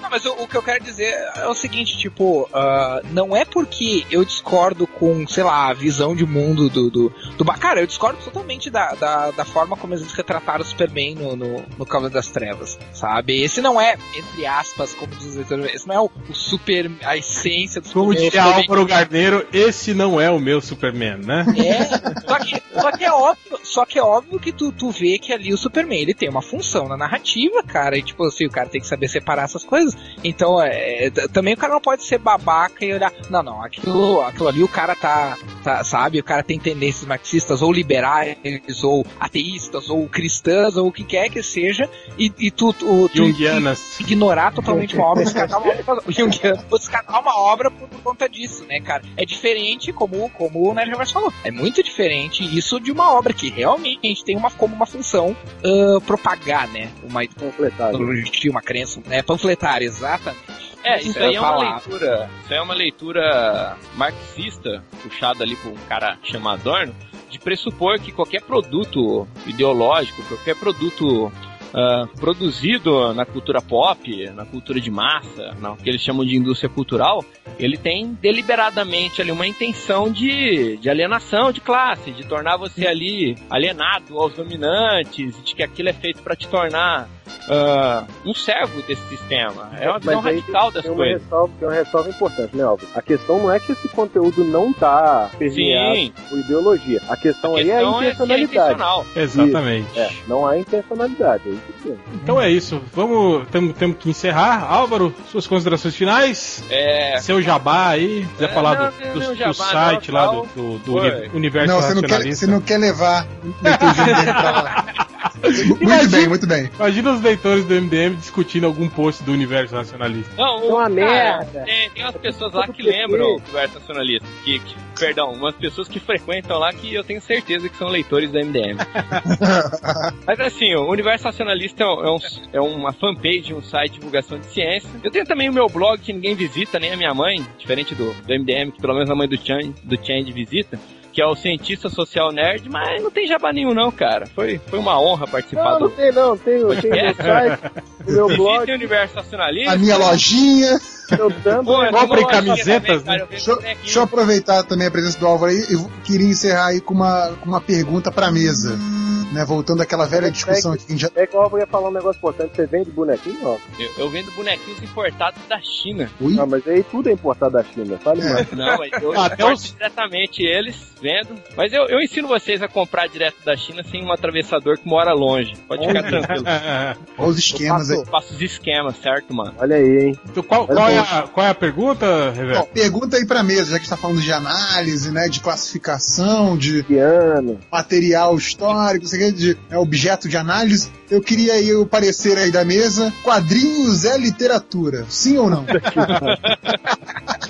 Não, não, não, não vamos entrar nessa, nessa É questão. só responder assim, ou não? É, não, não. É, Sim, eu claro. considero que não, mas eu acho que é, essa tentativa de vincular aí no começo foi muito positiva. Foi justamente o Eisner tentando dizer para pro pessoal que quadrinho não era coisa de gente babaca. Então ele fez essa ponte aí com a literatura, mas não. Não. Viu, Ivo? Ah, perdeu! Ah! Ah, o Eisner então- está comigo. A palavra dele vale mais do que a de vocês. É, Então, como todo, não, então, como todo filósofo, a minha resposta é os dois. Talvez. Talvez nós vamos falar sobre quadrinhos da literatura, eu vou explicar por que, que é os dois, mas não vou falar agora. Cara, a gente nunca vai fazer esse podcast, nunca.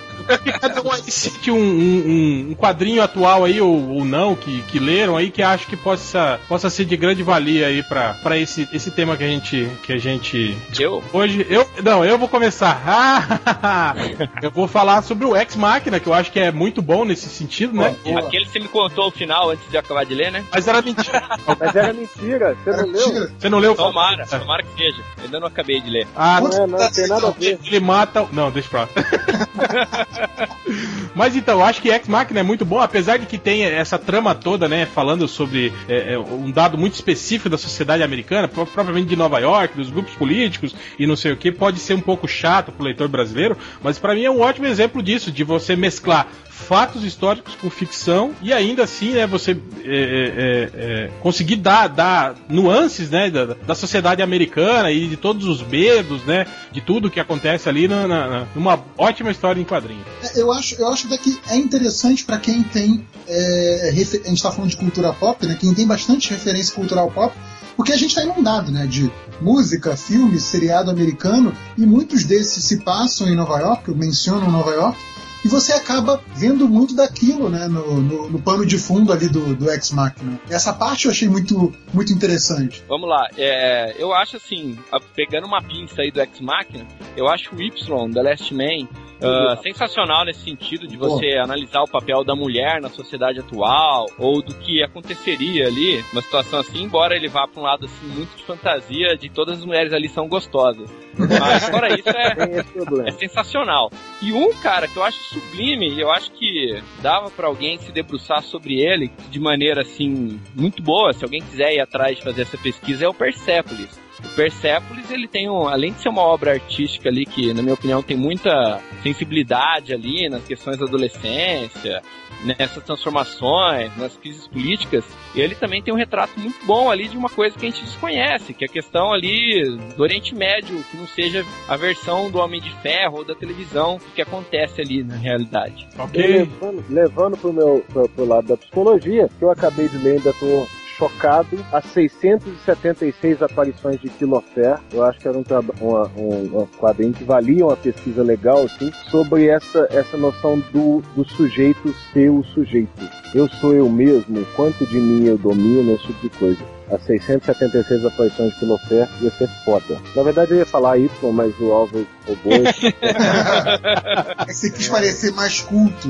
Mais culto ainda. Falando do negócio de, de ontologia. E você, é Cara, eu vou citar uma obra nacional, então, que pode até ser considerado como um documento histórico, que foi o encadernado que a Conrad lançou do Mistério da Garra Cinzenta, que é um personagem uh, que foi lançado seriado aqui num jornal uh, do Rio de Janeiro em 1937, de 1937 a 1939.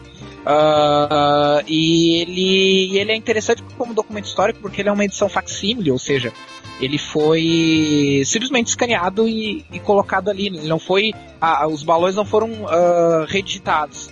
Né? Como é de 1937, é antes inclusive da primeira reforma ortográfica de 46, Uh, isso garante uma série de, de coisas interessantes, assim, como ver como é que era o português na, naquela época, assim, com uma uhum. série de diferenças, assim. Muito com bom. ele, com o acento, uh, fora as, as, N coisas, assim, coisas interessantes sobre o quadrinho, como por exemplo, quadro de, de a legenda era é, fica, fica embaixo e aí tu tem que ler primeiro embaixo para depois olhar é a imagem. É uma coisa, é uma coisa bem complicada. Eu assim. só não sabia fazer quadrinho. É, e fora que fora que. Fora, assim, fora isso, o desenho realmente nem parece um desenho daquela época que tá excelente, assim, o desenho do Renato Silva. Mas uh, fora isso, a, a Conrad até fez um bom, um bom trabalho assim de pesquisa mesmo que tem uma boa explicação sobre o que, que era, como surgiu, quem são os autores. Então, assim, ó, pra quem se interessa por quadrinho e, e por essa questão histórica, assim, principalmente Ainda é uma HQ nacional, boa, recomendo muito essa, essa HQ. É uma HQ boa, se não batata. Eu acho que não, não é uma coisa tão, tão culta assim quanto os exemplos aí que vocês deram. Talvez seja no nível do, do Ex Machina, que é o Authority, a primeira série do Authority. Eu acho muito interessante porque não só analisa, analisa não, mas não só reflete um contexto histórico específico, como eu acho que também reflete a própria indústria dos quadrinhos naquele momento específico. Então, é o Warren Ellis pensando ali, né? não sei se vocês lembram, o primeiro arco, hum. ele se passa em tempo real no ano de 99, que seria o último ano da Jenny Sparks, que seria o espírito do século XX, então também o espírito do, do século dos quadrinhos, do primeiro século dos quadrinhos é, mainstream. E aí ele apresenta, tipo, ok, o Authority é o pico dessa coisa do super-herói que se reúne colorido da porrada e pra onde é que a gente vai a partir daqui, né? E aí culmina com essa coisa, vou contar spoiler também, foda-se, da, da morte da, da Jenny Sparks, né? Que ela não tem lugar no novo século, e o nascimento da, da que seria a Jenny Quantum, né? Quer dizer, tem até essa brincadeirinha com os nomes, a gente falando de uma coisa muito mais quântica, né? De vários estados ao mesmo tempo, não ser uma coisa só, etc. Então, eu acho, eu acho bem interessante aí, porque tá falando não só da sociedade ultraviolenta, a coisa de. É, é, é, de tomar o poder né, da, da, autoridade, ser questionado, etc, etc, como também da própria indústria dos quadrinhos. Então acho que é, fala muito bem daquele momento histórico, numa história que é estupidamente escapista e, e porradeira e super-herói, etc no talo, assim. Então, acho bem legal nessa mistura. Só, só um adendo aí, eu não sei se ficou claro, na verdade eu sou um dos colaboradores do Universo Racionalista, não sou o, o, o poderoso chefão lá. Nem sou, o poderoso porco. É, nem ah. o poderoso Eu sou ah. apenas sou um membro ali da, de um grupo maior de, de indivíduos, inclusive alguns que podem aí, de repente, ajudar vocês num podcast sobre biologia nos super-heróis ou, ou, física, que é uma, uma ah, área bem, tá certo, não, a gente já muito fez. explorada. Não funciona, não. Agora, Ah, vamos, livro, vamos cara, marcar sim. O próximo é geografia, gente. de geografia dos super-heróis, um, um livro essencial assim pro, pros quadrinhos. Eu vou pegar o post aí, eu vou listar algumas coisas pra quem quiser se aventurar aí na história mesmo. Ah, boa. Manda pra gente que daí a gente cola Manda, no manda escrito bonitinho É, assim. Só que não. A gente cola É isso, ainda não tem muita coisa pra gente trabalhar não, cara. Igual a gente já comentou aqui, o, o foco principal é que ainda tem pouca gente atrás de, de olhar os quadrinhos de uma maneira mais profunda, então é uma área assim que já tá ganhando corpo, mas é uma área ainda nova, principalmente no Brasil. Então é isso, Álvaro. Obrigado aí pela participação. Eu agradeço. Então é isso, galera. E vamos para a leitura dos comentários. Ah, não.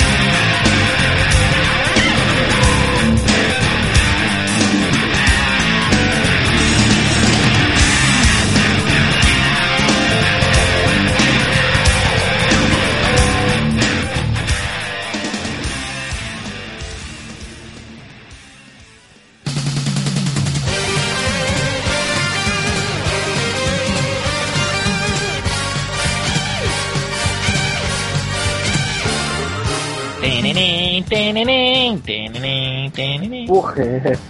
Nem precisa botar a trilha, já, já comecei.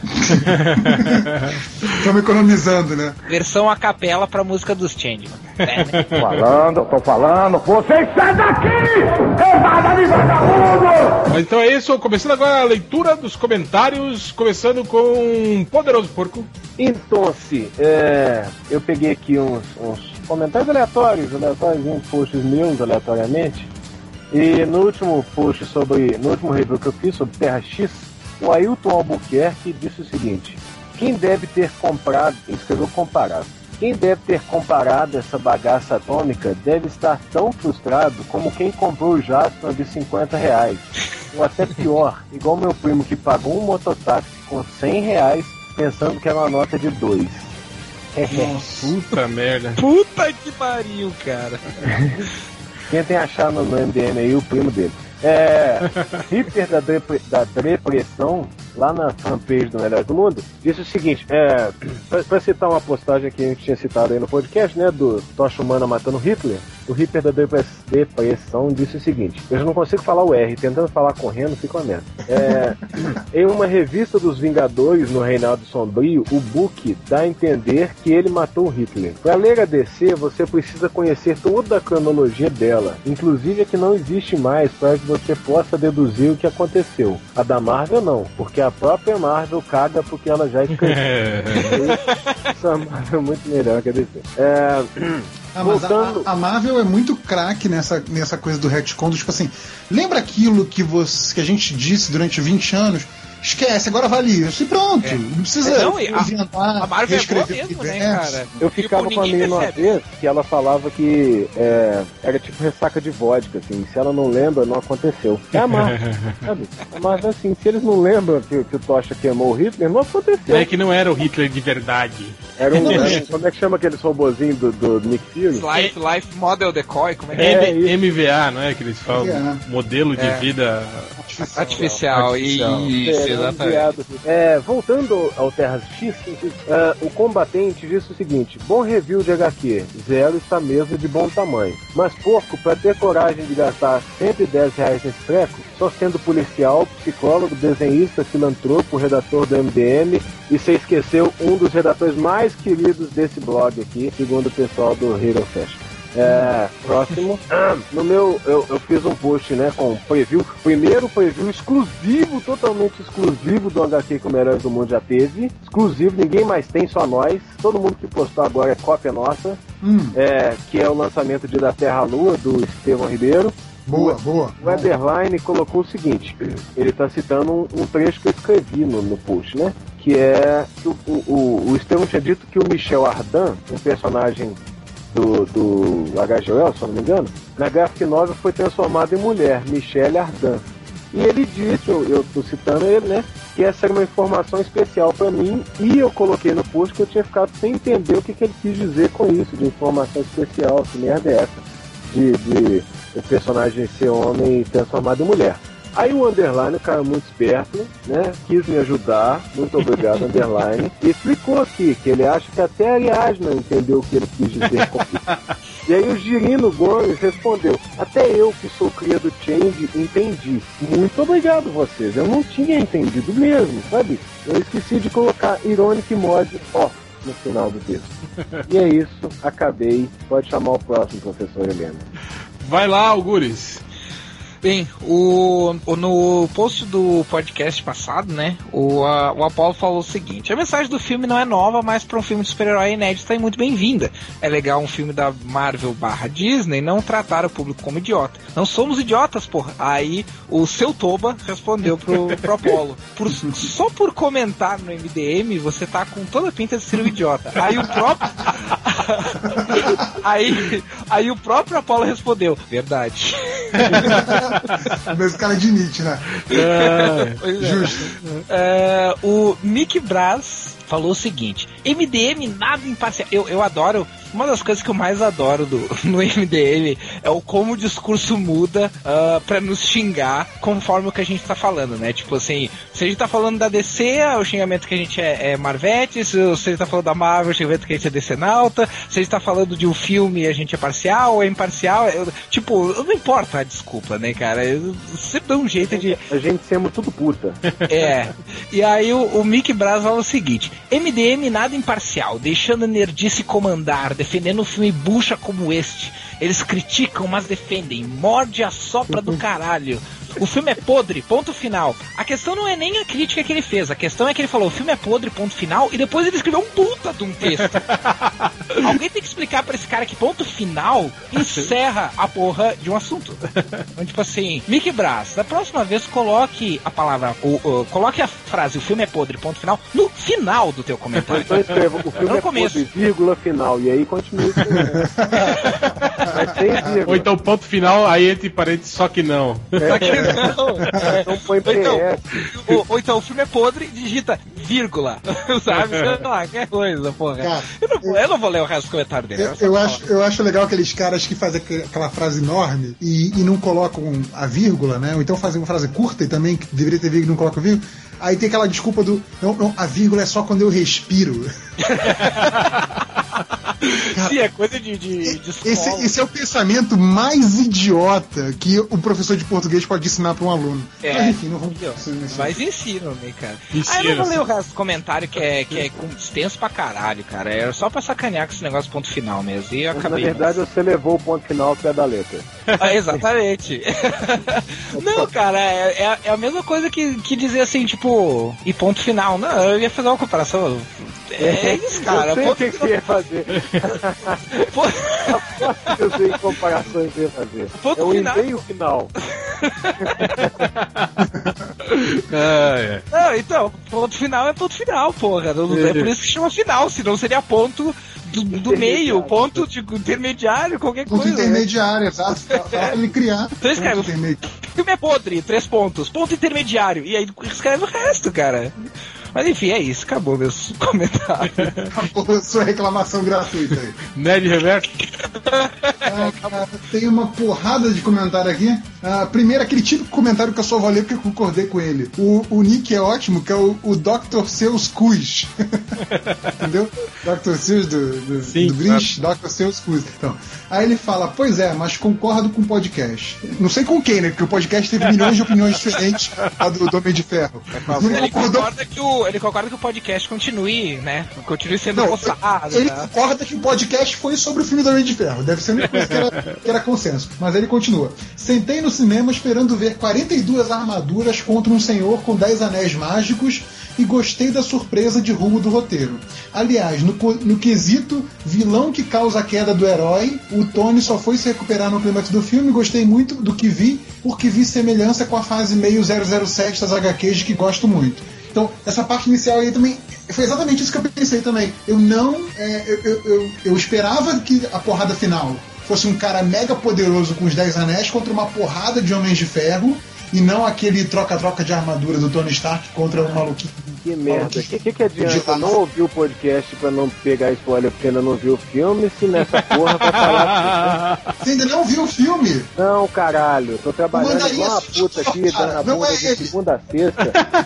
Porra. O Mandarim é só um ator. O verdadeiro vilão é o, é o, é o, é o Guy Pearce. Tá?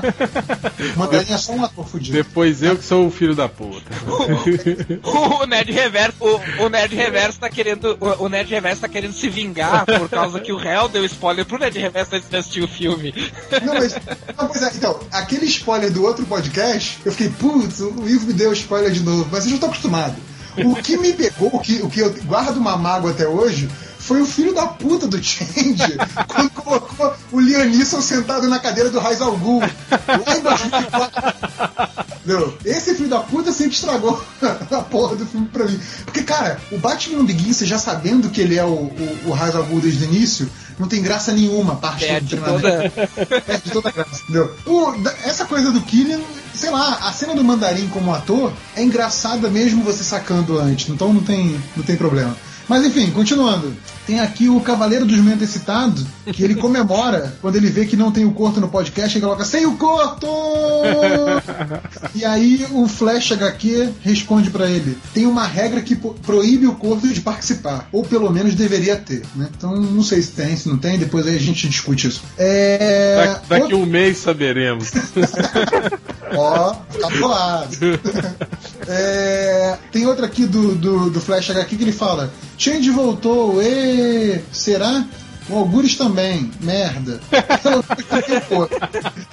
é as reflexões dele, né? O Algures também, merda. Pelo menos não tem o corto. Não, pelo menos não é o corto. Aí o, o Sir Jones Cast falando sobre essa animação do Flash HQ pela volta do Change, né? Ele fala: "Acho- é que a esposa dele viajou. Aí o Flash HQ complementa: viajou ao aceitar casar com ele. O arroz bem bolado, dá 100 pontos pra ele. Muito bom. Tá sem É, o bonequinho do Jasper dele. Boa. Aí tá aqui o Frieira dos Dedos do Bukemi, que ele diz: O que mais me deixou bolado com esse filme foi que parecia que todo mundo queria atuar igual o Downey Jr. O Gurizinho, o Rhodes, o Ivo Holanda, todo mundo querendo é, ter tiradinhas especiais, ser engraçaralho. Isso me incomodou um pouco. Aí o Nigel Andres, ele responde: É, parece até os leitores do MDM. Né, que também ficam querendo ser engraçaralhos pacadinho. Ah, tem aqui o Cridelícia. Ah, Ele desistiu de, de Creed Kleber, né? Agora é o Cridelícia. E ele diz: Que delícia, cara. É, Cridelícia, cara. É. Ele diz: É oficial. Depois do corto, o Bukemi faz a pior leitura de comentário. É, é, é, aquela coisa do Bukemi né, no comentário que ele se perde, né? Sim. E aí o, o, o Thiago Fonseca fala. O problema do Reginald é que ele nem sabe ler. Ou isso, ou o avô morto dele continua descendo a porrada nele enquanto ele tenta ler os comentários. Explicaria, né? Explicaria. E por fim, meu candidato a capivara humana da semana, que tematicamente eu, eu diria até que seria a capivara de ferro, tá? Que é o Carlos Rafael, que ele manda o seguinte comentário. Vocês viram o filme, né? O, o porco ainda não viu, mas vocês que viram o filme vão entender. Ele diz: Sobre o menino, fiquei com a dúvida. Será que ele não seria o filho da mulher que chegou na casa do Tony? Será que ele não seria o filho do que Tony pariu. É tipo, cara, a gente fala de filme difícil, né? Que leitor. o cara não entendeu o Homem de Ferro, bicho. Ele achou que o moleque não podia sacou ser- todas as referências junguianas. Ah, foi mal. Eu tentei não fazer. não resistiu, né? mais forte que eu, foi mal. Então, pra mim, Carlos Rafael é o candidato a capivara de ferro da Pra semana. mim já é. Eu sou uma capivara humana. O senhor Ovo, ele fala assim: o que, ok, o que aconteceu com os leitores desse blog? Antes as piadas eram originais, comer o cu da mãe dos outros leitores também era engraçado. Quando vinha a calhar, porém em qualquer post, a grande maioria dos comentários são sempre ofensivos e desnecessários. Um querendo ser mais zoeiro que o outro. Porra, a irreverência era legal e tal, porém agora só vejo um bando de crianças. Essa é a nova geração do MDM? Vão se fuder, seus verdes. Aí o travesti com meia na rola fala assim: Eu sou leitor dessa nova geração e só tenho esse nick pela sacanagem de zoar o Change e o Chupa Travecos. Se tivesse discussões mais relevantes, eu agiria normalmente, talvez nem teria esse nick. Enfim, o que eu quero dizer é que essa- as sessões de comentários só está assim porque ninguém mais liga para falar no assunto do podcast ou os posts. E não é só culpa da nova geração, isso aqui caminhou para o lado que está hoje pela postura do site mesmo. Aí o Juro Bêbado respondeu: Isso aqui caminhou pelo estado. Ele cita, né? Isso aqui caminhou para o estado que está hoje pela postura do site mesmo. Aí ele falou: Quer dizer que se o MDM pedir para você dar o cu, você vai dar? Mas que porra de ai o MDM que faz a gente ser assim é esse? Tu não tem opinião, não, po- porra. Quer dizer que tu só xinga e fala merda sem tirar. Sem tirar nada que se aproveite, porque o MDM não bloqueia e apaga seus comentários, seu idiota. É, eu acho que é mais ou menos isso. Juro mesmo você tá com razão. É, segundo os caras, eles só são assim porque a gente deixa. É, Engraçado, quando a gente manda eles dar dinheiro pra gente, eles não dão, né? Esses filhos da puta. Foda. Aliás, falando em dar mãe- dinheiro, pode falar. A minha, a minha mãe já falou que não vai comprar mais camiseta, não. Cinco já tá de bom tamanho. Não, isso aí, sabe o que parece isso aí? Isso aí parece aquelas coisas de, de hipnotismo, né? Que o, hipnoti o hipnotizador faz o cara fazer qualquer coisa, assim, tirar a roupa, comer uma, uma cebola pensando que é uma maçã, mas aí se ele pedir pro cara assinar um cheque, o cara não assina. Incrível, né? É a mesma coisa, os leitores do MDM é a mesma coisa, cara. Tipo, tu consegue fazer eles fazerem as coisas mais bizarras, menos dar dinheiro pra nós, cara. Se tu comprar esse blog.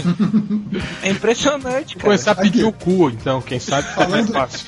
Falando em dar dinheiro, o- tem aqui um, um- comentário. Que isso, rapaz? Tem isso um comentário no, no Twitter que é do, do pa, arroba padre underline Tony. Ele diz: O Melhores do Mundo já ensinou para o pessoal da Fiction, aquela Fiction Corporation, né, que vende nossas camisas, como sacanear o leitor. À vista é mais caro. Ele manda um print que tem assim a promoção, né? Por 34 reais, à vista R$ 39. né? Merda, Parabéns, descoberto. Então, Tem o- gente, tem o outro compra, que- compra à vista que é mais barato, só 39, viu? Tem um outro que mandou uma foto da nossa camiseta no, no rodo do pano de chão No da casa rodo, né? dele. Já descobriu utilidade, né? É, e o MDM respondeu pra ele: se quiser uma sugestão do que fazer com o cabo do rodo, reticências. Aí ele Eu, eu responde. adoro, eu adoro quando o réu responde no, no perfil do MDM e diz o MDM disse, né? Aí ele, ele, ele respondeu isso que eu gosto do MDM, a sutileza. É bem sutil, podia muito foto, infográfico.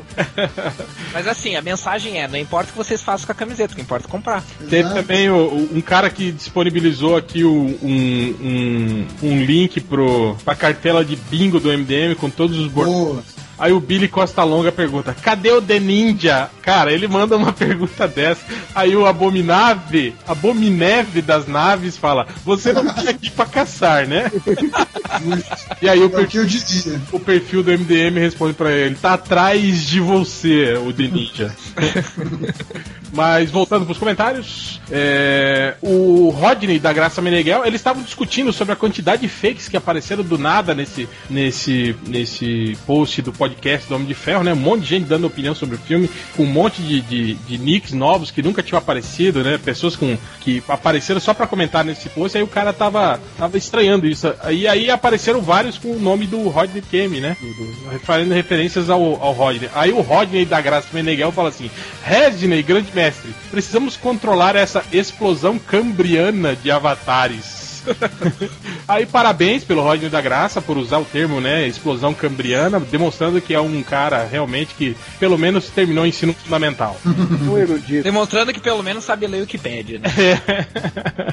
o Girino Gomes, ele fala assim: "O mundo tá perdido. Hoje eu tava na aula esperando ansiosamente para ouvir o podcast. Cara, o cara tá esperando ansiosamente para ouvir o podcast. Não tem amigos lá mesmo", ele põe, né? Quando eu vi umas garotas bem gatas que eu nunca pegarei reclamando de ter ido para a balada com um amigo gay e que ele pegou mais homens do que elas juntas. Essa juventude de hoje tá muito mudada. Aí o, o Thiago Fonseca fala: enquanto isso, seu maior sonho era a publicação do podcast MDM. Tá certo. É, eu sei o que eu posso e não posso ter, né? Falando das mulheres, no caso. Aí o ninja do Arrocha fala: bateu os ciúmes do amigo gay ou das meninas? eu fala: não, só acho uma injustiça tanta gostosa nesse mundo e os homens preferindo pegar uns aos outros. Aí o Wes Lunatic, o gay alfa da MDM, fala: injustiça? Você é burro? Quanto mais gays, mais mulheres livres para os héteros. Seu comentário não faz. Preste atenção. Aí o Girino fala: caramba, é verdade. Ah, não, lembrei. As mulheres também preferem ficar com outras mulheres do que comigo. Justo. Girino, cara. Você é um MDM padrão. Cara, você vai morrer na punheta mesmo, velho. Não, mas uma dessa arranja, né? Alguma louca aí, né, cara? Diz que. Ah, você tem, né? Perdida. Perdida por aí, né? Mas é sim, isso. Sim. Continue tendo. tá cheia de, de, de, de, mulher aí, né? Com, na ditadura e tal, bobear. É, cara. Entra... Mais uma pelo correio. Isso, entra naquele site de mulheres que moram nesses países pra, que estão loucas. Noivas russas, né? É, russas, tailandesas. Não, tailandesas não, cuidado, porque às vezes pode ir em traveco. e eu acho que é isso, cara. Pra terminar, só vou botar o link aí do, da cartela do, do, do, do bingo do MDM pra galera que quiser. Vamos lá, o que, que vocês lembram que já rolou aí hoje? E quando o Change voltar, a gente, eu prometi que a gente vai fazer um podcast em que a gente vai usar todos os bordões que estão nessa cartela durante o podcast, ok, galera? Cara, cara, não é difícil. Sem a gente fazer esforço, falou metade hoje. Exatamente. Mas então é isso, galera. É... Até a próxima, se houver, e até lá. Até. Fui.